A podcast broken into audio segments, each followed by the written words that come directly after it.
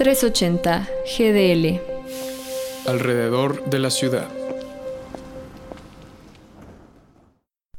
Como un esfuerzo para sensibilizar y promover la sexualidad como un aspecto esencial del ser humano que debe ser satisfactorio, saludable y sin riesgos, cada 4 de septiembre se conmemora el Día Mundial de la Salud Sexual desde el 2010, una iniciativa promovida por la Asociación Mundial para la Salud Sexual.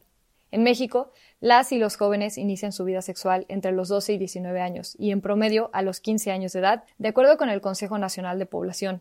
Se estima que hay más de 22.2 millones de adolescentes que requieren información, atención médica y asesoría sobre su salud sexual.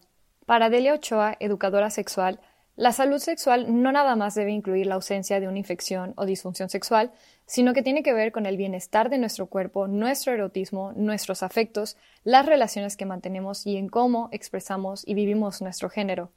En el artículo tercero de la Constitución mexicana señala que todas las personas en México tienen derecho a recibir educación con perspectiva de género y educación sexual y reproductiva.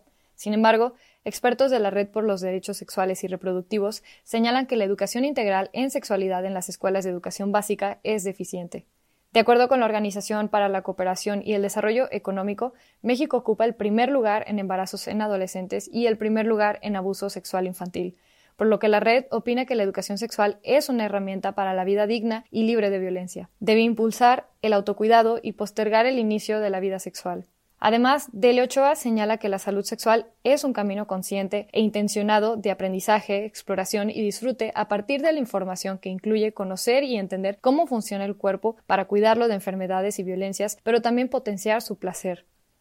Para que una salud sexual se mantenga, los derechos sexuales de todas las personas deben ser respetados, protegidos y ejercidos a plenitud, y de que todas, todos y todes tengan la posibilidad de tener experiencias placenteras, seguras, libres de coacción, discriminación y violencia. Les habla Fernanda Latuada para 380 GDL.